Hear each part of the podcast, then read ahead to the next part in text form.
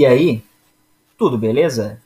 O Descomplica Direito é um podcast voltado ao debate de temas jurídicos relevantes na sociedade de maneira fácil e descomplicada, seja para aqueles das ciências jurídicas ou não. Venha conosco e descomplique também. Vamos lá?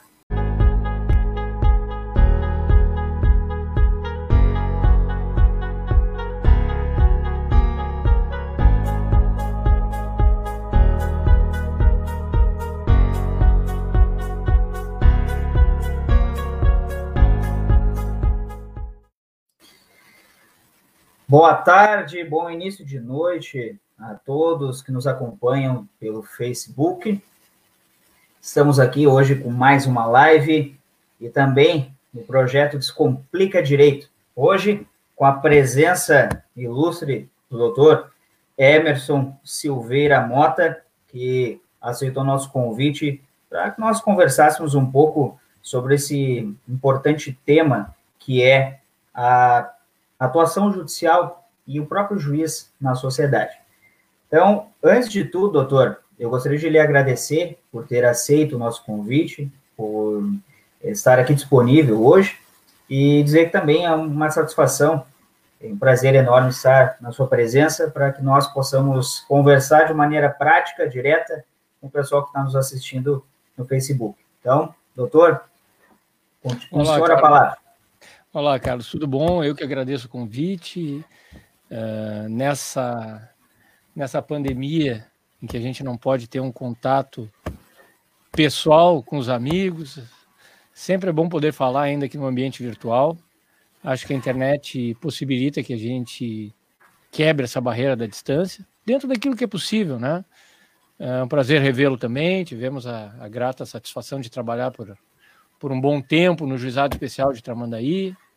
Na época, eu como juiz-presidente do juizado e o Dr. Carlos como conciliador, uh, exercendo as suas atribuições lá. Então, é um prazer rever o amigo e estamos à disposição aí para de uma forma de, uma forma informal é, é, responder é aquilo, aquilo que for possível, né? Aquilo que for possível. Doutor Emerson Silveira Mota, que é bacharel em Direito pela Pontifícia Universidade Católica do Rio Grande do Sul, a PUC-RS, é juiz de direito desde o ano de 1999, atuou desde setembro de 1999 até outubro do ano passado, até outubro de 2020, na comarca de Tramandaí, no Rio Grande do Sul, na segunda vara criminal, no Juizado da Infância e Juventude foi também diretor do foro, presidente dos juizados especiais, tanto civil quanto da Fazenda Pública. Também atuou como juiz eleitoral da centésima décima zona eleitoral da comarca de Tramandaí. Atualmente é titular da segunda vara civil da comarca de Osório, exercendo cumulativamente a jurisdição por substituição nas comarcas de Palmares do Sul e Gravataí uma longa experiência é, na magistratura, doutor Emerson, e sempre bastante presente né, na sua atuação. Doutor, antes de, de tudo, é, eu gostaria de lhe perguntar, que talvez seja óbvio, né, mas é, me diga uma coisa, como que o senhor é, escolheu a carreira primeiro do direito? Como que o direito entrou na sua vida? Como que o senhor é, decidiu, então, é, ir para o ramo jurídico? Sabe, Carlos, até eu gosto quando me fazem essas perguntas, né? Porque talvez a minha resposta vai fazer com que muitas pessoas uh, se identifiquem com isso, né? Eu não nasci uh, premeditado ao direito, nem com um sonho de estudar direito, nem tampouco de, de ser juiz. A vida foi me levando a isso, sabe? Uh, a minha história, a minha história eu trabalhei até, digamos, aos meus 23 anos de idade, mais ou menos. Eu trabalhei desde muito cedo, comecei a trabalhar com 13 anos de idade. É, eu trabalhava com esporte. Eu dava aulas de tênis. Então, não nada a ver com direito, né? Aí chega num determinado momento da vida que a gente tem que escolher, terminando o ensino médio, na época o segundo grau, que faculdade vou fazer? Bah, vou estudar educação física para fazer a mesma coisa que eu já faço. E aí entrei no vestibular para direito, tipo, pensando: olha, direito tem um leque muito grande de profissões, pode ser que eu goste de alguma, pode ser que não goste de nenhuma Sim. e tal. Como óbvio, levei pau no primeiro semestre da faculdade, né? Porque bem-vindo ao mundo real, que, onde é que tu pensa que tu tá, sabe? Aquela coisa assim. Mas aquele choque inicial me botou na realidade e, e a gente seguiu. O que acontece foi o seguinte: no decorrer da faculdade de Direito, eu comecei a gostar do direito. E, e tu vê, a, a, a própria vida tinha tudo para não me encaminhar para o direito. Eu sempre fui muito bom de exatas, de matemática, de física. Sim sabe? E daqui a pouco eu caio na humanas, certo? Opostos. E, oposto total. E aí, no curso do, do, da faculdade de Direito, eu fui começando a me achar. A primeira experiência que eu tive com, com o direito propriamente dito foi negativa. Eu, eu atuei no, no, no SAJUG da PUC, Serviço de Assistência Judiciária Gratuita, onde eu tive a uhum. oportunidade de fazer audiência na posição de advogado e não gostei sabe? Uh, eu não gostei dessa coisa de você ter que defender algo que você não acredita porque é o direito do seu cliente. E muitas vezes o uhum. advogado sabe disso. Ele está ali, ele sabe que o cliente dele não tem razão, mas ele vai defender, o, vai defender o direito do cliente dele porque alguém precisa defender e é a função dele, e faz parte do jogo. Até que eu descobri a, a, a minha vocação para o julgamento. Sabe? Uh, eu achei interessante essa coisa de julgar e eu, por querer aprender essa parte do direito e fazer a transição do esporte para o direito, eu comecei a pegar uns processos de um juiz de alçada, Dr. Breno Mussi, que já é aposentado, desembargador aposentado. Ele me passava processos dele, eu pegava um por semana, fazia tipo o projeto de voto para ele, encaminhava para ele, Sim e ele corrigia, ele fazia aquilo ali porque via que eu queria aprender. E ali naquele momento eu fui, digamos assim, fui picado pela, pela digamos assim, pela mosca certa, entendeu? e aí eu entendi que julgar era uma coisa que eu achava interessante. É, eu, eu, eu gosto de, do desafio de resolver o problema.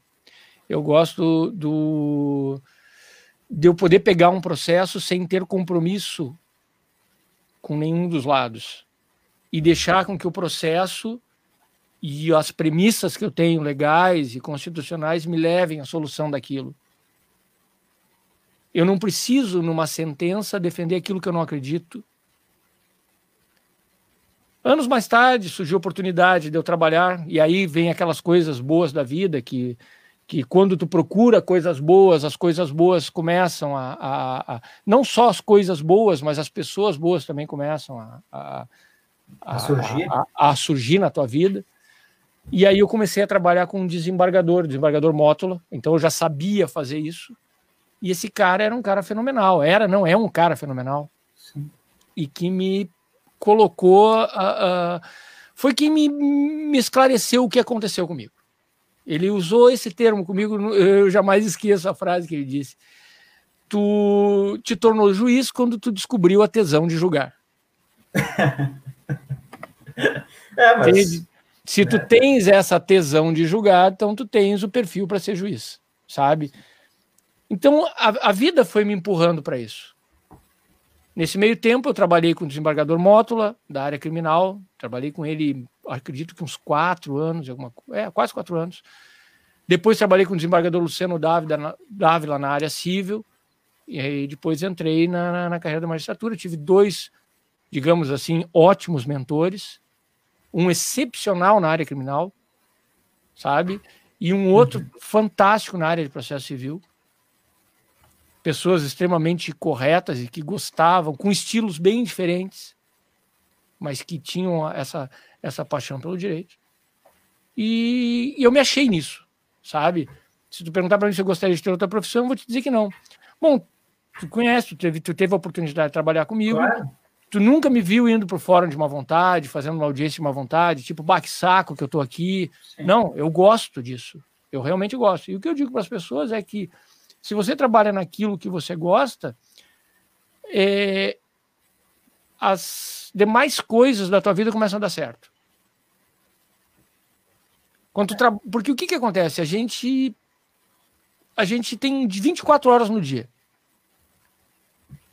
Partindo do princípio que a gente passa oito dormindo, oito trabalhando, tirando o tempo que a gente come, que a gente se desloca, que a gente faz alguma coisinha, a gente vai ver que a gente passa maior tempo do nosso dia útil no trabalho.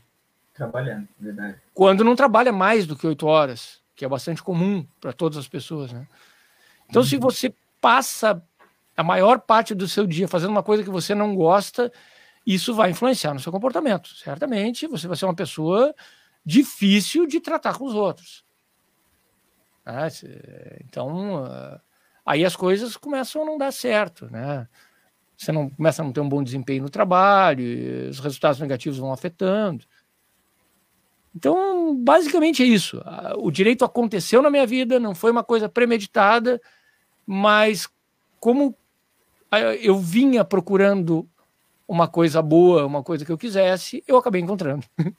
Essa, mas então o que eu digo para as pessoas é que ninguém nasce predestinado a nada.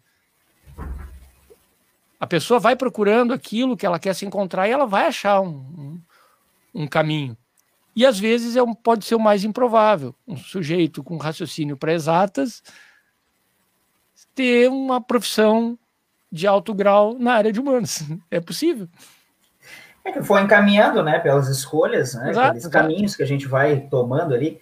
E me diga uma coisa, doutor, é, logo no, um pouco antes, né, mas eu digo, lá no início da, da sua carreira, prestou o concurso, teve, toda aquela fase de preparação, porque não é fácil, né, ter to, toda, toda aquela preparação que o senhor teve que ter. Como é que foi a sua preparação para, então, prestar o concurso e depois no início? Bom, sou juiz, fui empossado no cargo, e agora? Né? Como é que foi isso? Bah, também vou dizer alguma coisa que pode ser que aproveite para outras pessoas que queiram fazer o concurso também, tá? Eu não sou de família jurídica, tá? Uh, uh, uh, era improvável naquele senso comum que as pessoas têm de, ah, se o sujeito não é já de uma família jurídica, é muito difícil. Não, não é. O que eu posso dizer é que o concurso para juiz ele é mais trabalhoso do que difícil. Existe sim um grau de dificuldade, mas a dificuldade está em você ter persistência para aguentar o, a, a, a, pressão que é estudar muito por muito tempo. Não adianta você estudar muito por alguns meses. A preparação toda, até eu passar o concurso, demorou mais ou menos uns três anos, três anos e meio de estudo diário e de superação. E o que, que eu fiz para isso? Eu apliquei tudo aquilo que eu aprendi numa quadra de tênis. o concurso eu encarei como uma competição. Tá? E o estudo como treinamento. Identificando os aspectos técnicos que eu teria que aprender, os fundamentos que eu teria que aprender para poder jogar esse jogo. Né? Eu tinha que, por exemplo, uh, eu sabia que para ser um juiz eu teria que saber fazer sentença. E bem, porque um juiz que não sabe fazer sentença é um morto. Então eu fiz muita sentença antes do concurso para juiz, mas muita sentença mesmo. Tanta sentença que eu fiz, e eu pegava uh, processos com, com juízes, amigos meus, enfim, que me passavam, me deram bastante força nesse sentido. Uh, eu aprendi a fazer sentença antes de entrar na escola da magistratura, da escola da júris. Uhum. E aí eu tive um desempenho muito bom lá. Eu tive de média na sentença civil 9,8 e 10 de média na criminal. De média. E a minha média, por exemplo, no concurso para juiz, não foi uma média uh, absurda. Ficamos na faixa de 7,5 e 7,5 em cada uma porque o concurso ele é feito para colocar o candidato preparado em condições extremas, né, de pressão, de tempo. Então, não é um concurso feito para pessoas que, que não estejam realmente preparadas. Eu sabia disso. Então, eu tive que fazer um, um preparo, digamos assim, técnico e ao mesmo tempo um preparo psicológico para aguentar essa pressão, que é muito difícil. Claro. Isso demorou muito tempo. Então eu usei de forma, com uma, com uma certa analogia, aquilo que eu aprendi nas competições esportivas, eu usei para canalizado para o estudo. Toda aquela energia, né? Toda aquela energia. Sim, sim, sim, sim. Toda aquela, exato, toda aquela questão estratégica. E o que eu digo é que qualquer pessoa pode fazer isso. Sim sabe? Às vezes a pessoa acha, ah, eu não tenho condições de passar. E aí vem aquela pilha negativa dos amigos, dos falsos amigos, né? Dos parentes que não querem ver tu, tu ir para frente. Né, tá perdendo tempo. Ah, tu estudou para direito, aí tá cheio de cara trabalhando aí, no Uber, na, na, farmácia, virando chapa ali. No... Não, não é assim. Quem é bom tem seus passos tem que ter paciência, que demora um tempo para se estabelecer, seja onde for, seja como advogado, seja como. Enfim, demora um certo tempo. Esse ponto que o senhor colocou é muito, muito importante, porque a gente é, vê. Bom, na sua época da faculdade, o senhor deve ter ouvido isso, eu, bem mais recente, também ouvi, e as pessoas que ainda estão cursando, vão cursar, vão ouvir, ou já ouviram. Ah, mas o mercado está saturado, mas é todo mundo para o direito, enfim. Mas quantas vezes a gente ouve isso de outros cursos? Imagina se, se as pessoas desistissem daquilo que, daquilo que elas realmente querem, né? Aquilo que lhes faz bem, como o senhor disse. Bom, isso é uma, é uma profissão que, que eu já eu me eu talhei aquele caminho para aquilo e fui me entalhando para aquilo conforme as suas escolhas, a sua persistência, né? E todas as outras pessoas também podem passar por isso. É, basta o empenho e a dedicação. Então, isso que o senhor colocou é muito importante. É, é, persistir, batalhar, a, dedicação e o comprometimento muito importantes. É, e o início, doutor, o início da magistratura, lá no ano de 1999. E aí eu já entro numa outra seara que é, é todos aqueles que estão na área jurídica, é, enfrentam as diversas mudanças da, das leis, da legislação. É, várias normas jurídicas vão, vão, alterando ao longo do tempo. Como que o senhor é, construiu, então, lá do ano de 1999 até agora, é, to, todo esse encarte né, de, de, conhecimento? Como que o senhor passou por todos esses, esses desafios? Bom, uh, tua pergunta eu vou ter que dividir, assim, né, para responder. Vamos começar primeiro quando, ah. quando eu comecei. Cara, quando eu comecei, era aquele negócio, né? Eu já estava desesperado para ir para a comarca e já começar a trabalhar, né? Sabe? A melhor coisa do mundo. Eu fiquei dentro do fórum até 11 horas da noite. Saí de lá e fechei o fórum na época, porque já a chave era davam para nós. Enfim, claro. aquilo ali era, era, é, é, era tudo que eu queria na vida, entendeu? Era Sim. tudo que eu queria ali. Eh, já pegar já chegar lá e já sair trabalhando. E foi o que eu fiz. Uh, trabalhei bastante, coloquei aquela vara em dia, demorei um ano para regularizar a vara. Uh, enfim, e, e, com relação a essa questão da mudança da legislação, é interessante. Eu trabalhei muito tempo. Eu assumi, na verdade, foi em abril de 2009.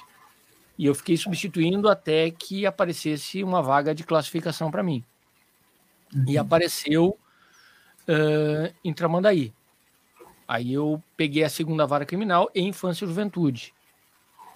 E eu trabalhei, uh, ressalvadas as substituições, as outras jurisdições que eu peguei de fórmula acumulativa ao longo desse período, eu trabalhei mais especificamente ao longo desses 21 anos na área criminal e da infância e juventude e fui acompanhando essas mudanças desta área específica na medida que eu fui trabalhando. E aí, é, essas mudanças de legislação fazem com que a gente permanentemente tenha que se adaptar a essas mudanças.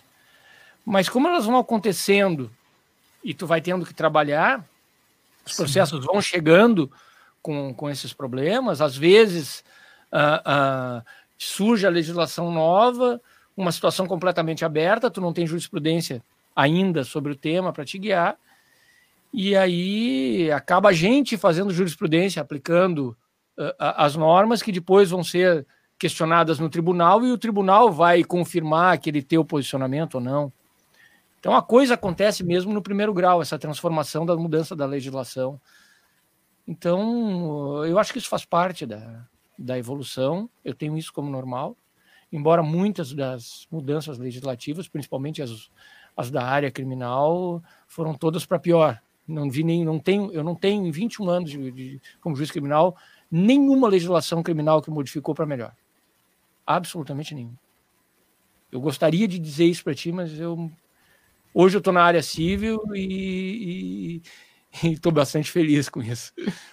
Embora seja a área que eu, mais, que eu mais domino, seja a área criminal, pela experiência de quase 25 anos lidando com isso, mas realmente a parte criminal está muito ruim aqui no país. E me diga uma coisa, doutor. É, talvez até a resposta seja óbvia, mas talvez pelo seu olhar não seja tão óbvia assim. É, desde o momento que o senhor iniciou lá na sua na magistratura para agora, o senhor acha que é, a sociedade, de modo geral, vamos dizer assim, colocar no lato senso, né, está mais ou menos judicante, está mais ou menos procurando o judiciário para solucionar os, os seus conflitos ali, ou houve alguma mudança nesse meio tempo para é, diminuir essa procura pelo judiciário e outras formas alternativas ou até mesmo soluções alternativas dos conflitos? Olha, o abarrotamento de processos do Poder Judiciário, o excesso dessa coisa judicante, dessas, esses excessos de demandas, é algo que antecede a minha entrada no Judiciário. Eu estudava direito, já se discutia isso. E eu não notei nenhuma diminuição nisso. Bem pelo contrário, nós temos uma, acredito que uma curva constante né, de, de ascensão, de, de, de, de aumento de demanda nesse tipo cada vez mais surgem questões novas e, e, e, as pessoas vão entrando com demandas. Então eu não pude perceber nenhuma diminuição. Não tenho como te avaliar num contexto geral aumento. Uhum. Em alguns casos eu vi situações pontuais de aumentos quando surge uma lei nova, um, um instituto novo, sabe? Uh, mas, por exemplo, quando surgiu uh, o juizado, quando surgiu, por exemplo, a Lei Maria da Penha, começaram a surgir demandas de medidas protetivas, porque até então não existia, então um Sim. tipo de demanda que não havia. Mas uh, eu não tenho como fazer uma avaliação assim para ti de, de, se em algum momento houve algum declínio. Eu não, não percebi isso. Eu percebi sempre um aumento. Doutor, é, vamos entrar numa, numa parte talvez que é, se eu puder responder, né, eu é, vou entender, ou se não, não, tranquilo. É, para aquelas pessoas que se identificam com a magistratura, ou gostam de estudar, né, só, olha, eu gosto de estudar as profissões, analisar ali, é, quais os riscos, os riscos da profissão? Há algum risco? É, como é que o senhor enxerga isso? Né? Como que o senhor lida com isso? É interessante. Uh, existem riscos, sim. Existem riscos, sim. A partir do momento que se você coloca, investe uma pessoa uh, de um poder decisório que pode interferir diretamente na vida dos outros, no patrimônio dos outros, na liberdade dos outros, uh, existe risco, sim. Sabe? porque nós trabalhamos, o que, que acontece? O juiz ele trabalha com o descontentamento das pessoas, sabe? Você é um advogado, defende o interesse do seu cliente contra um outro advogado, colega seu, que está defendendo o, o, interesse antagônico, interesse de outro cliente. É. E ali no meio está o juiz. Se ele julgar a seu favor, lhe der a procedência da ação, o senhor e seu cliente vão ficar felizes. Mas a é. outra parte vai ficar, vai ficar inconformada, vai recorrer. O contrário Mesma coisa, eles vão ficar felizes e o senhor e seu cliente infeliz. Se o juiz der uma sentença parcial, ambos vão ficar infelizes. E às vezes as pessoas não eh, não não processam isso muito bem. As pessoas não conseguem entender que o juiz, na verdade, ali ele representa o Estado, ele não é a pessoa dele contra a pessoa do fulano.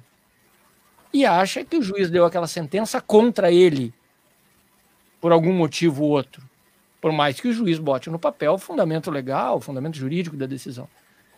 Então a gente trabalha com descontentamento e as pessoas lidam com esses descontentamentos de formas absolutamente imprevisíveis em alguns casos. Então, principalmente os juízes que trabalham na área criminal estão sujeitos, sim, a ameaças, a ataques. Nós temos casos de juízes assassinados. Sabe? Tivemos o caso de um desembargador com, com, com, com o carro foi metralhado. Quer dizer, existem situações que, que colocam o, o, juiz e a sua família em risco. Um juiz que tinha que, que cuidava de processos de tráfico na fronteira com, com o Paraguai ali, o sujeito morava no fórum, a família não estava nem no estado. O cara morava no fórum e vivia de segurança, com segurança. Então faz parte da, da profissão do juiz correr riscos. O que acontece Sim. é que, com o passar do tempo, as nossas instituições começaram a melhorar essa, essa questão. Uh, às vezes, advogados não entendem uh, um excesso de segurança, por exemplo, num, num fórum, Sim. sabe? O sujeito chega e fica inconformado. Você vê vários vídeos na internet, o advogado é só advogado, não tenho que estar tá deixando uh, uh, revistar a minha bolsa. Mas a questão ali é impessoal, não é contra a pessoa do advogado. A questão é que o advogado está representando alguém com interesse ali, muitas vezes, de litígio, né? com animosidade. Uhum. Não são raros os casos de advogados agredindo o advogado da outra parte as partes se agredindo no corredor do fórum, advogados e promotores se degladiando, pessoas agredindo o próprio juiz ou servidores do fórum. Sabe? Então, essas questões de segurança, eh, eu acho que, que as pessoas que frequentam o fórum têm que ver com mais normalidade, com mais. sabendo que aquilo ali é uma restrição, é um desconforto para a gente passar ali numa revista, mas é também uma garantia que a gente tem que o outro também vai passar por ali e não vai entrar com, com uma arma, coisa assim, e atentar contra a tua vida numa sala de audiência. E às vezes uma ação, uma, uma, uma audiência, por exemplo, de violência doméstica, pode acontecer um resultado trágico, como aconteceu é, numa comarca em que um sujeito pegou a juíza, colocou álcool no, no fogo no corpo dela e queria colocar fogo. Uhum. Então, existem riscos dentro do fórum, fora do fórum. Existem sim, faz parte da profissão. E a gente tem as nossas formas de, de minimizar esses riscos. Né? Eh, mas o que eu posso dizer assim, da minha experiência pessoal, é que se você é uma pessoa que não tem que tem que não tem nenhuma nenhuma postura que possa fazer com que a sua imparcialidade seja questionada, ainda que você dê uma decisão contra uma pessoa e ela vê, vendo que aquilo ali tem um embasamento legal e ela pode ter uma ressalva contra você, mas ao mesmo tempo entender essa questão e, e ver que isso não é pessoal. Mas eh, a tua pergunta é pertinente. Quem julga a vida dos outros está sujeito a chuvas e trovoadas, sim. Verdade. De fato, doutor, é, e eu vou continuar aqui, mas antes, vamos ver o pessoal que está nos acompanhando aqui e que mandou os seus, seus recados. Primeiro, o doutor Matheus Pereira. Dali, boa tarde, boa noite, Matheus. Obrigado por estar nos acompanhando. É uma honra e satisfação. Doutor José Roberto Madruga, boa noite. Abraços, forte abraço, Madruga. E colocando ali também que um tema bastante interessante, de fato, e com uma pessoa que eu julgo é, essa, essa, esse conhecimento prático, ele, ele supera, né, doutor, tão somente aquela questão acadêmica. Né, a prática de mais de 20 anos de magistratura supera, então, é, é muito bom mesmo. A dona Rosa Fernandes de Souza, ó, ela comentou que o senhor é bom de guitarra também. Foi um comentário da, da Dona Rosa. Doutora Carla Spencer, boa noite, parabéns pela live, ótimo tema. Boa noite, Carla, muito obrigado por estar nos Primeira dama. É verdade. É verdade. uh, Mary Pereira, também acadêmica do direito. Boa tarde, rapazes. Acompanhando a live e curtindo muito. Mega beijos. Um beijo. Saudade, Mary. Muito obrigado por estar nos acompanhando aí. O Júlio Dimmer comentou os melhores. Ó, não sei. O doutor Emerson é, é fera, então deixo para ele esse título. É, mas aqui ninguém está é, competindo é. com ninguém, né? Não tem melhor nem pior. Bate-papo. Né? É, André Martinez, boa noite, boa noite. Ah, com grande conselheira, tu, grande conselheira tutelar, trabalhei com ela há muito tempo. A mamãe, né? Só ah, mamãe. doutor Albino, parabéns pela iniciativa. Obrigado, doutor. E cumprimentos ao doutor Emerson pela disponibilidade, ó, doutor. A Elaine Brasil comentou ali na sequência. Boa noite, parabéns pela live. Obrigado, Elaine, também por estar nos assistindo. Uh, tem mais um comentário aqui da Mary, quanto assim. Doutor Emerson é uma pessoa inspiradora. Gosto muito de todas as suas falas, tanto nas salas de aula, nas audiências às quais assisti, e agora, ó, doutor, lembrando das suas passagens lá pela, pela Unicenec, né, convite do, do, do professor Renato. É, e parabéns, parabéns, Martinez. Poxa, muito obrigado, Mary, muito obrigado mesmo. É isso aí. A Josiane, Josiane Sucesso, Tristão. Parabéns aos envolvidos. Obrigado, Josiane. Doutora Vanessa, boa noite, doutores. Boa noite, doutor. Obrigado por estar nos assistindo também. Mais outro comentário, André Rezende. Parabéns, excelente entrevista. Ah, André, um grande abraço. Obrigado por estar nos assistindo. É. E ah, de novo, André, prazer ter a oportunidade de assistir essa live com ambos e parabéns a ambos. Muito obrigado de novo pelo, pelo comentário, a minha mãe, André. Bom, doutor, então continuando aqui. É, talvez o senhor vá me responder que é a pandemia, mas eu quero que o senhor esqueça a pandemia e daí eu vou lhe perguntar. É, se o senhor puder responder, é claro. É, qual o maior desafio que o senhor teve até hoje tá, na carreira, na carreira da magistratura? Qual o maior desafio que o senhor enfrentou? E não vale a pandemia, porque a gente está vivendo a pandemia ainda, então não vale. Cara, o que, que eu vou te dizer? Desafio. Ah, é difícil, cara. Tem vários, né? A gente tem, é, às vezes, processos é, complicadíssimos. Mas eu acho que o, o mais difícil, assim, que eu que eu tive que trabalhar, embora eu tinha tivesse visto muitos processos e muitos processos complexos na época que eu trabalhei no tribunal a esse respeito, sempre foi muito difícil trabalhar com crimes envolvendo abuso sexual, principalmente com crianças. Então, isso sim envolve um, um, uh, envolve um, um, um, contexto que vai além do conhecimento da lei e da, da técnica jurídica. Envolve a necessidade de, de conhecimentos a, a, a psicológicos, a gente tem que se socorrer de profissionais de outras áreas para esclarecer essas questões. Então, é o mais difícil a gente poder trabalhar com isso. É, digamos que esse é o maior desafio do juiz uh, criminal, pelo menos para mim, sempre é. foi muito difícil. É diferente de você pegar um processo de tráfico de drogas, que é uma questão tranquila, você vai pegar uma apreensão de drogas, você vai ver a destinação daquela droga, se era para tráfico, se era para uso próprio, a autoria daquilo. É uma coisa muito mais uh, objetiva de análise.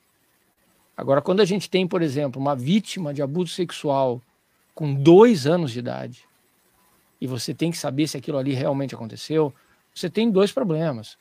Primeiro, se o fato aconteceu, é algo terrível para a vida e as consequências daquela criança. Mas se o fato não aconteceu, é terrível para a vida daquele sujeito que está sendo acusado, que pode não ter cometido aquilo. São processos de que exigem muito cuidado na hora de tratar. É, é, então, eu acho que ali realmente cada processo de abuso sexual realmente, é, dependendo do contexto, isso não é uma questão uh, de fácil interpretação, de fácil solução. Claro. Ele, ele envolve essa questão da clandestinidade, do envolvimento, da sedução, enfim, é difícil de, de, de, É uma coisa desafiadora. Mas eu não vejo isso como um problema, né? Eu gosto de desafio. Então a gente encara o desafio e, e tenta resolver, a gente faz o melhor que a gente pode. Doutor, e agora a pandemia? A pandemia que ainda estamos vivenciando, né, nos pegou aí lá desde o final de fevereiro do ano passado, início de março, e estamos ainda nos tentando nos adaptar. O judiciário, é, com bastante é, né, presteza, enfim, é, tomou todos esses cuidados e ainda todos nós estamos nos adaptando. Mas como que o senhor é, enxergou, né, como o senhor é, viu é, a, esse contexto da pandemia e essa diferença, tanto o nosso contato aqui, por exemplo, né, nessa live, é, quanto também audiências virtuais, enfim, é, como o senhor encarou, né, ou tem encarado a pandemia? Olha, essa tua pergunta tem um espectro muito grande, assim, de, de, de, abordagem. O fato é que essa questão da pandemia modificou o contexto mundial. O mundo já está há quase há um ano com restrição de contatos pessoais, né? É uma coisa mundial. Então, eu que eu torço é para que isso aí acabe de uma vez, porque as pessoas estão adoecendo com isso. Sabe, a falta do contato pessoal, a falta do abraço, é uma coisa complicada. Eu fiquei muito tempo sem ver meu pai. Ele deve estar até assistindo aí. E num determinado momento eu só recebo a notícia que ele teve um infarto e que é para uma mesa de cirurgia numa situação grave. E eu já meses sem ver ele, quer dizer, podia ter perdido meu pai e... sem ver ele. Tipo, eu me mudei de casa e meu pai não conhecia minha casa. Tipo assim, bah, não posso morrer sem, sem, sem ver a tua casa, sabe? Esse era o papo que rolava, sabe? Então, uh, uh, é um lance meio complicado. As pessoas da família, tem pessoas da minha família que eu nunca mais vi, que, que, que gostaria de ver.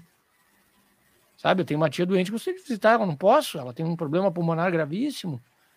Eu não posso chegar lá e, de repente, transportar um vírus aí e, e prejudicar a saúde dela. Então é uma coisa que está deixando as pessoas é, doentes, né? Literalmente doentes, mentalmente doentes, para aguentar essa, esse afastamento. O ser humano não foi feito para viver isolado, né? Mas, por outro lado, o ser humano se reinventa e desenvolve mecanismos como esse. A gente não está na mesma sala, mas parece que sim, né? Parece que a gente está um do lado do outro. é aquela capacidade de adaptação, né? Que tem que, que, tem que surgir nessas horas difíceis. E para humanizar, né? porque às vezes é, acho que algumas pessoas que não conhecem as, as profissões envolvendo o direito acham que o advogado não, não tem uma vida particular, o juiz não tem uma vida particular, não tem os seus, seus hobbies, vamos dizer assim. O que, é que o senhor que, que o senhor uh, faz para desestressar um pouco? Porque, de fato, né, todo, todos os fatos são, são, são estressantes, não só a nossa atividade, o senhor como magistrado, enfim, os advogados, promotores, mas também a vida cotidiana. O que o senhor faz para dar uma relaxada e, enfim, voltar com a cabeça arejada para essa grande, grande função que o senhor exerce? Já pergunta sabendo a resposta. claro, né? Todo mundo sabe que eu sou músico, que eu gosto de, de tocar. Eu toco, na verdade, eu toco guitarra, violão desde os 8 anos de idade. Eu tô com 48, faz 40 anos que eu sou músico. É uma coisa que eu curto isso aí bastante. É, é um hobby que eu tenho. E é uma coisa que me possibilita ter contato com outras pessoas de outras áreas, uh, estudar outras questões, outras coisas bacanas, assim, mas por gosto próprio, né? Não por. A minha profissão é o direito, a gente não mistura as coisas, sabe? Claro. No direito eu sou profissional, na música eu sou amador. Assim como no esporte também, eu gosto de esporte, e, enfim, é, acho que uma atividade física, uma atividade artística ajuda a pessoa a, a, a, a superar as pressões do dia a dia e, e, exercita um outro, o corpo e um outro lado do cérebro, digamos assim. Eu gosto claro. muito. A música, para mim, é, é, é, é uma companhia. Doutor, nós recebemos uma pergunta aqui da doutora Vanessa. Uh, opinião sobre a atuação dos juízes nas audiências virtuais que estão sendo postadas nas redes sociais. Necessário ou invasão na atuação do juiz? Acho que quer se referir à gravação das audiências, a doutora a Vanessa. Então, tá ali a pergunta. Se... a, pergunta a pergunta dela tem um, espectro também muito grande, assim, para responder da maneira que ela colocou. Uhum. Uh, que eu posso dizer é o seguinte, ó, desde o momento em que eu recebi na minha sala de audiência uma câmera, eu, a partir desse momento eu comecei a gravar todas as audiências do início ao fim. Eu não começo uma audiência sem ligar a, a gravação e eu só encerro, eu só, eu só desligo a câmera depois que encerrou a audiência. Porque a gravação, às vezes eu vejo advogados querendo, né, uh, brigando com juízes porque querem eles filmarem. Nunca aconteceu isso comigo, porque eu filmo a audiência do início ao fim. E se acontecer um advogado querer filmar com o celular dele, diz, olha, doutor, só se eu queira registrar minha cara, né? E ela não é bonita, então vai estragar a sua câmera. Porque não tem sentido nenhum. Eu Sim. tenho audiência gravada do início ao fim. E essa gravação da audiência já me livrou de vários problemas, sabe? De situações de advogados quererem uh, uh, questionar coisas contra mim, porque isso acontece. Às vezes o advogado também mistura as coisas. Às vezes o advogado que não, que não é bem preparado, que não sabe uh, lidar com a decisão do juiz e levar ela para via recursal própria, tenta trazer aquilo ali para um campo funcional, para um campo disciplinar, correcional, quando não é. E aí, a minha defesa, quando isso aconteceu, sempre foi muito simples. Ó, encaminho a cópia da, da, da audiência que é onde aparece o que aconteceu, entendeu? E ali tá vendo o que, que aconteceu. Então eu, eu gosto muito da, da gravação. Sabe? É uma garantia também, né, doutor? É, é e tem né? várias coisas. Eu poderia, eu poderia discorrer o que eu gosto da gravação e o que eu não gosto da gravação, que eu acho que não deveria ser gravado. Sabe? Sim. Uhum. Mas eu vou te dar alguns aspectos, alguns aspectos do que eu, que eu, que eu gosto. Por exemplo, uhum. toda pessoa que está na frente de uma câmera, ela já ela sabe que a imagem dela está sendo gravada, ela procura pelo menos mostrar uma boa imagem. Ninguém posta no Facebook uma foto feia. né? É, é verdade. Vai, você vai ver todo mundo tem foto bonita no Facebook. Tem que, tem que trocar de filtro e aí. Tipo, é, tem recurso para isso. O cara bota a melhor roupa, né? E tal. É. Então, porque hoje as pessoas cuidam da sua imagem. Então, a partir do momento que está gravando, isso faz com que as pessoas fiquem um pouco mais contidas, coisa que não acontecia nas audiências que não eram gravadas. Tá? Também isso eu acho uma coisa positiva, sabe? Com relação ao que é colocado na internet, aí eu já vou te, já vou te dizer que eu não gosto. Aí eu acho que a internet virou um tribunal de exceção. Eu me lembro quando começou o Orkut. Puxa, Orkut. ICQ, Lembro de quando começou essa questão da comunicação virtual? Era algo diferente. Havia menos pessoas na internet. As pessoas estavam preocupadas em, em, em, em divulgar suas coisas. Daqui a pouco houve um excesso de exibição. Mas hoje o problema que tem no Facebook, por exemplo, não é o excesso de exibição das pessoas, é o excesso de julgamento. Toda pessoa que tem um perfil no Facebook, ela se sente juiz. E ela escolhe quem ela quer julgar. E, ela, e, e aí existe uma questão muito grande entre um juiz e um juiz de Facebook. Eu só sou juiz do meu processo. Eu só julgo processos, eu não julgo pessoas. Importante. O seu, o seu cliente, se cair num processo comigo, ele vai ser julgado, não a pessoa do seu cliente, vai ser julgado o processo dele. Qual é a acusação que tem contra ele, se aquele fato foi provado. Eu não vou julgar se o seu cliente é bom ou ele é mau. O que acontece na internet é a coisa pior do mundo. É pessoas julgando outras pessoas sem ter autoridade para isso. A questão é que as pessoas, quando vão para a internet, pensam: quem sou eu para julgar a conduta de um juiz? E outras pessoas julgam com base em fatos manipulados ou parciais. Como fizeram isso com um colega, né, numa questão de uma audiência, onde ele próprio teve várias intervenções a favor da vítima. Quando saiu o, o, o, o, o, vídeo da audiência completa, Deu para perceber que não tinha conduta errada nenhuma do juiz. Absolutamente nenhuma conduta errada do juiz. Sabe? Então, uh, uh, uh, eu lamento esse tipo de coisa. Isso me faz com que, às vezes, eu, eu, eu entre no Facebook e, e feche o Facebook, porque aquilo ali acaba fazendo mal para gente olhar esse tipo de coisa. Sabe? Eu acho que há uma diferença muito grande entre o direito de opinião, o direito de crítica e o sujeito se achar no direito de julgar os outros numa rede pública, social, como se ele fosse melhor que os outros. Como se ele, no lugar do outro, ele fosse fazer muito melhor. Por que, que ele não está no lugar do outro? Por que, que ele está atrás de um teclado, né, criticando e não está lá sentado lá naquela cadeira conduzindo aquele processo? Por quê? Ele tem que responder essa pergunta. Então eu, eu, eu, eu olho isso aí com muita ressalva e às vezes muita tristeza isso. E todo mundo está sujeito a isso. Então, tu nunca vai ver eu, eu, eu fazendo qualquer juízo, de, qualquer julgamento de quem quer que seja numa rede social, porque isso eu não acho adequado. Eu julgo apenas os meus processos. Foi boa essa colocação, porque eu lhe perguntar exatamente isso se o surgimento e avanço das redes sociais uh, o senhor via como uh, tinha afetado alguma coisa, o que o senhor via nessa esse contexto, mas o senhor já, já adentrou essa, essa seara que, que é importante. O, o surgimento, o avanço, às vezes também a desinformação, eu acho que antes, junto com o julgamento uh, parcial que o senhor disse, também muita desinformação. Né? É, ou a, a, informação, como você disse, parcial, é, a pessoa não busca de fato o que realmente aconteceu.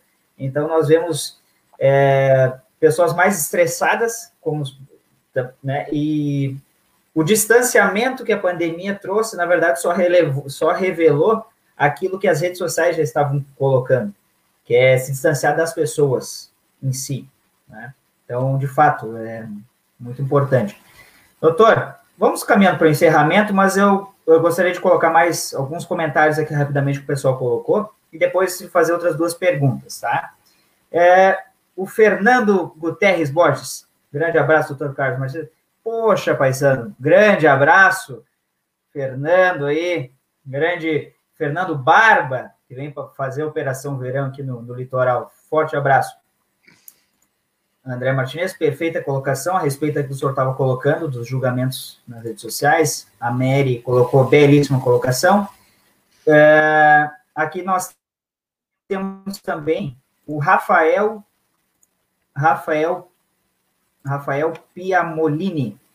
Grande doutor Emerson, sou fã tanto do amigo quanto do profissional.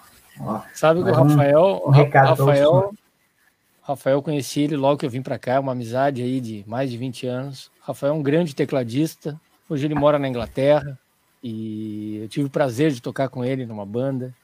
É um amigão meu, a mãe dele também, o pai dele, gente, são gente muito fina, eu gosto muito dele, sabe? Um grande abraço aí, Rafa, saudade de ti. Espetáculo. Olha só, eu tenho, eu tenho, vou chegar no comentário de alguém que eu acho que o senhor conhece, tá? Mas eu não vou antecipar. Uh, colocamos ali também a perfeita colocação. Infelizmente, as pessoas utilizam rede social para julgamentos e críticas. Verdade. João Spencer, boa noite, ótima live, muito enriquecedora. Valeu, João, obrigado. A Bianca Akeri Lucas, doutor, Emerson, posições e colocações perfeitas. Um exemplo de juiz e cidadão. Obrigado. Nós que agradecemos a Bianca por estar nos assistindo. A doutora Maria Cristina, emprestando a narração do moleiro de Sansu, Sansuchi, Sansu, Sansuchi, acho, né? Ainda há juízes em Berlim. Minhas homenagens ao Dr. Emerson Silveira Mota. Parabéns, Dr. Carlos, pela escolha do entrevistado e bela entrevista. Doutora Maria, satisfação, só está nos assistindo. Doutora Maria, que além de advogada, é jornalista. Então, sabe Muito conduzir obrigado. aí as, os fatos. Ó, esse o senhor conhece, ó. Paulo Mota. Parabéns pela live, ó. Viu? tá ah, assistindo. Tá assistindo aí. que bom. Aí assistindo. Muito obrigado, seu Paulo, por estar nos assistindo. É uma honra, uma satisfação imensa. Viu? Não é só a tua mãe assiste, meu pai assiste também, né? Então, Viu? Ó, família. Ó, Dayana, Dayana e Fábio Dávila. Parabéns é. pela live.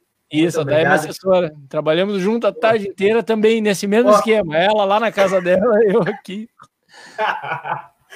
A, a, a, Jusmara Piamolini, parabéns, muito bem explicado. A Jusmara é a mãe do Rafael. A mãe do Rafael. É uma querida, adoro ela. Aí nos assistindo também. Mas veja só então, doutor, colocando esse fato, né? Uh, há uma aproximação, o senhor acredita que deve haver uma aproximação, mesmo com a equidistância que é necessária, mas do juiz à sociedade? O juiz deve estar próximo da sociedade? Sim, sim, sim, certamente. Uh, eu acho que existe um mito assim em cima do juiz. Uh, a gente tem que saber uh, separar duas coisas, tá? O cargo e a pessoa. Quando as imagens se misturam, você mistura o personagem com o ator. E na verdade são coisas distintas, né? Uh, o que, que acontece? eu numa sala de audiência, eu sou uma autoridade. Mas não é o Emerson a autoridade, a autoridade é o juiz. Se você olhar a Constituição Federal, você vai ver o seguinte: que o juiz de direito é um órgão do Poder Judiciário. Assim como é uma, uma né, um tribunal, exatamente nesses termos que um juiz de direito é descrito na Constituição Federal, um órgão do Poder Judiciário. Ele é o poder judiciário presente, ele é um poder de Estado. Naquele momento que ele está investido naquela função. Mas não que a pessoa do juiz seja alguém poderoso. Não. A pessoa do juiz agora separa. É uma pessoa de carne, carne e osso como qualquer outra, tem seus gostos, tem suas atividades, tem a sua família, tem seus problemas, como todo mundo. Sabe? Então, uh, esse, tem que se desmistificar essa, essa, essa impressão que as pessoas têm. Às vezes um temor reverencial. E às vezes a própria pessoa, o próprio juiz, ou a própria pessoa que tem um cargo importante, ela veste aquela, aquela, aquele personagem e leva ele para fora do, do, do, do fórum, se tornando às vezes uma figura até caricata. Sabe? Você não pode ser um juiz na sua casa, com sua mulher, com seu filho, sabe? Sim, claro. Não. Ah, imagina. Imagina. Indefira inicial, porque. sabe? Não tem cabimento. Isso posto? Vou... É, não tem cabimento. No momento que você está exercendo a, a, a profissão, sim, você tem que ser formal, você tem que falar a linguagem jurídica, você tem que saber tecnicamente aquilo que está fazendo. Mas fora daquilo ali, não. Então, há nas duas pontas, às vezes, né, uma, uma, uma mistura das estações, digamos assim. Sim. Eu sou juiz, sim. Tenho orgulho de ser juiz, sim. Dentro do fórum, eu sou juiz, sim. E faço valer a autoridade com toda a plenitude que ela tem que ser uh, respeitada e com a responsabilidade que tem que ser exercida? Sim. Mas isso não significa que eu tenha que exigir que me chame de doutor na rua. Eu não faço isso. Tu me conhece, sabe muito bem. Sim. E é uma questão, não é uma questão, eu não estou dizendo isso aí por, por discurso. Quem me conhece sabe a maneira que eu, que eu trato os outros e, e, como me tratam, e bem tranquilo, bem resolvido com relação a isso. Então eu acho que essa aproximação com a sociedade, eu acho que o fato de eu ser músico me ajuda, porque a música quebra uma certa barreira de, de linguagem também, ajuda a ter uma, uma, uma aproximação. Eu acho isso aí bastante importante. Para mim, nesses pouco mais de 20 anos como juiz, sempre me trouxe coisas boas, sabe? Né? Então eu, eu recomendo. Mas entendo aqueles colegas que, que preferem um certo distanciamento, uh, porque isso pode ser mal interpretado pelos outros, sim, sim, pode também. Entendo o outro lado, eu optei por essa postura de, de maior aproximação, mas isso gera uh, alguns cuidados mais, porque tu tem mais exposição, enfim. Sim. É, claro. Existe um, um outro lado. Até porque o juiz faz parte da sociedade, né? ele não, não está é, fora da sociedade, ele é alguém que também faz parte da sociedade e representa ele, como o senhor disse, é um órgão do Estado, dentro do fórum, da sala de audiência, mas também está inserido na sociedade. Então, é muito importante essa, essa situação. E até para não criar essa carica, caricatura, imagina, né? caricatura, um personagem que, como se fosse 24 horas, juiz, inclusive com a família. Imagina é, qual seria a relação, né? Até com as amizades, porque o juiz também é uma pessoa contra qualquer, tem seus amigos, tem a família, enfim, suas, suas distrações. Doutor, pra, vamos encerrando aqui. O papo está muito bom, mas eu sei que o senhor tem outros compromissos. Estamos com 55 minutos de live e olha só, mais uns comentários bem interessantes aqui. Paulo Renato Lopes, um abraço, parabéns pela live. Paulo, muito obrigado por estar nos assistindo e acompanhando aí durante esse período. O Marcelo Plevinski, parabéns pela live, muito esclarecedora. Grande abraço. Marcelo, o, o, Marcelo é um grande amigo meu, do tempo de adolescência. É, eu conheço o Marcelo, olha, vamos, vamos chutar baixo aí. Acho que não dá para dizer quanto tempo aí que vai entregar a idade do parceiro. Mas não, ele não vai gostar também. Não vai gostar. Marcelo conhece ele há muitos anos, é um amigo da fase de adolescência de Porto Alegre. Marcelo é um engenheiro. Uh, na época que eu fui estudar direito na PUC, ele estudou engenharia, a gente é contemporâneo de faculdade também. A gente morava na mesma, na mesma região, em Porto Alegre. É um grande cara. Tenho saudade também do amigo. Um grande abraço para ele. Isso aí, Marcelo. Forte abraço. Obrigado por estar nos assistindo. É, a Iris Helena Nogueira. Parabéns pela live. Muito obrigado. Posso... Deixa eu só ver se é a pessoa que eu estou pensando. Se é a pessoa que eu estou pensando, é uma das figuras mais legais que eu conheço. Foi corregedora geral da Justiça, é a madrinha da nossa banda. É um, olha, é uma figura maravilhosa. Eu adoro a Iris, eu quero dar um beijão para ela. Uma colega Muito querida, obrigado. uma desembargadora excepcional. Um exemplo. Muito obrigado. Muito obrigado por estar nos assistindo e acompanhando a nossa, nossa live. Aí, olha só, começou aí o. Olha a subversão. Eu vou. Primeiro, um comentário antes. Cláudia Gudoli, oi. Oi, Cláudia, obrigado por estar nos assistindo. Olha a, Claudinha, eu, só, só, um pouquinho. A Claudinha é também uma pessoa, também amiga da, da minha época de adolescência também, do Petrópolis Tênis Clube, uma pessoa muito querida também. E quero mandar um abraço para ela e para o Toninho, esposo dela. Muito obrigado por estar nos assistindo também, Cláudia. É uma honra estar nos acompanhando. Mas olha a subversão que eu comentava. Doutor Antônio ah. Colorado. Não, Colorado, só o doutor Emerson aqui. Não, posso contar, posso contar, doutor, doutor Antônio Kepes, promotor de justiça, um brilhante promotor de justiça, também um amigo da época de adolescência, contemporâneo da academia de taekwondo do mestre Teboli, ah! Ele foi muito além, esse aí foi até o terceiro dan da faixa preta. Esse cara aí é ruim de negócio. não dava meter contra, né? Não, não, não, não, não, não. Ó, o Marcelo colocou de novo, gente boa, comentou. Aí a Dalma Machado dos Santos, parabéns pela live, admiração, nota mil pelo seu caráter e profissionalismo. Um grande, abraço ao doutor Emerson. Ó, Colorado, tudo gente boa. Ah, esquecendo a parte do Colorado, pessoal é gente boa assim.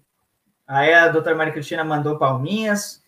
E o doutor Antônio, para finalizar, Inter Inter. Não, não creio nisso. Como... Aí já dengringolou. Né? Esse, é um, esse é um, do lado, uh, um pouco do lado ruim da pandemia, né? A gente se encontrava bastante nos jogos do Inter, né? Ali no Beira Rio, agora com a pandemia não tem mais jogo. É mas, mas é, melhor, é melhor assistir a derrota de casa, doutor. Não precisa ir lá no, no Beira Rio. É, é. A, a, supremacia. mas, doutor, é, eu gostaria, agora para finalizar, senhor é, passasse uma, uma mensagem final para todos que nos acompanharam, não só para aqueles que estão no direito, que estão estudando ou que já estão há bastante tempo, mas também as pessoas em geral uma mensagem assim com relação à, à sua atuação, atuação do juiz, né? É, enfim, sobre aquilo tudo que a gente conversou. Por favor.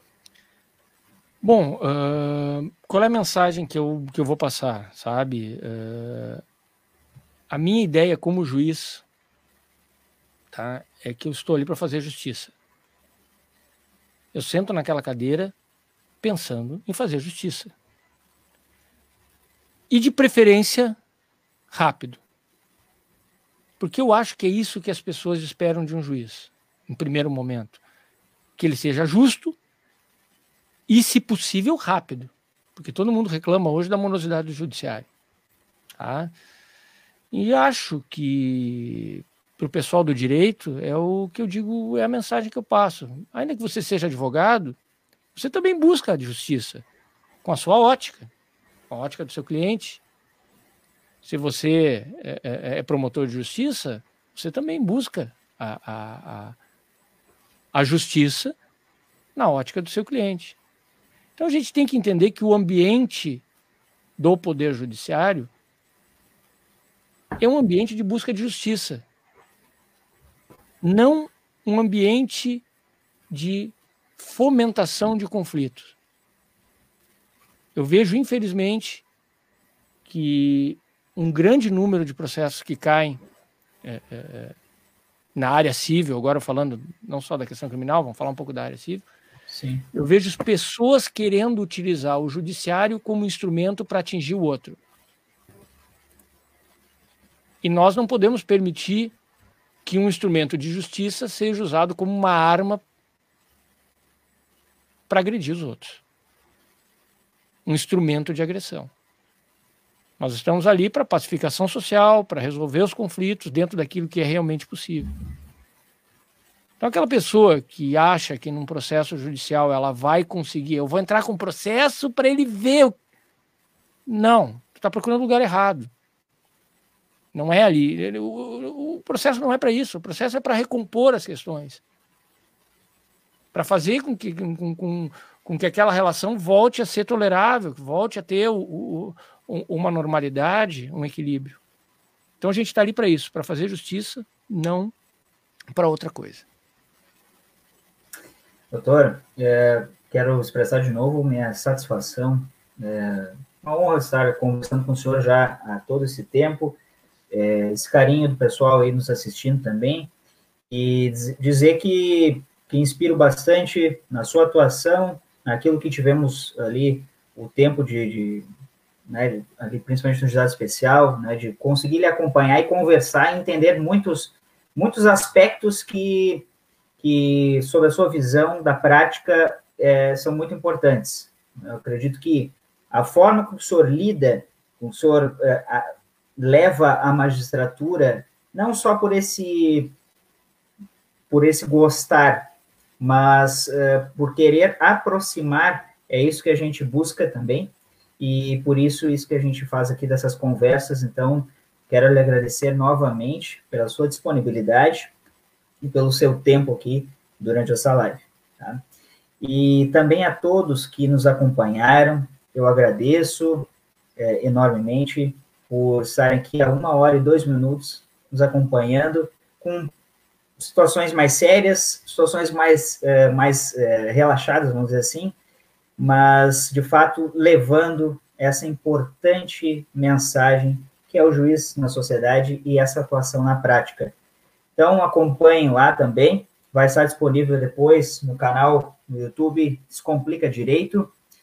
A todos, uma boa noite. Doutor Emerson, um forte abraço. Continue nessa, nessa pegada aí que, de fato, é, é inspiradora, tá? Carlos, muito obrigado pelo convite. Um grande abraço, muito sucesso para ti e para todos que estão nos ouvindo, tá bom? Um grande abraço. Muito obrigado. Um abraço. Feito.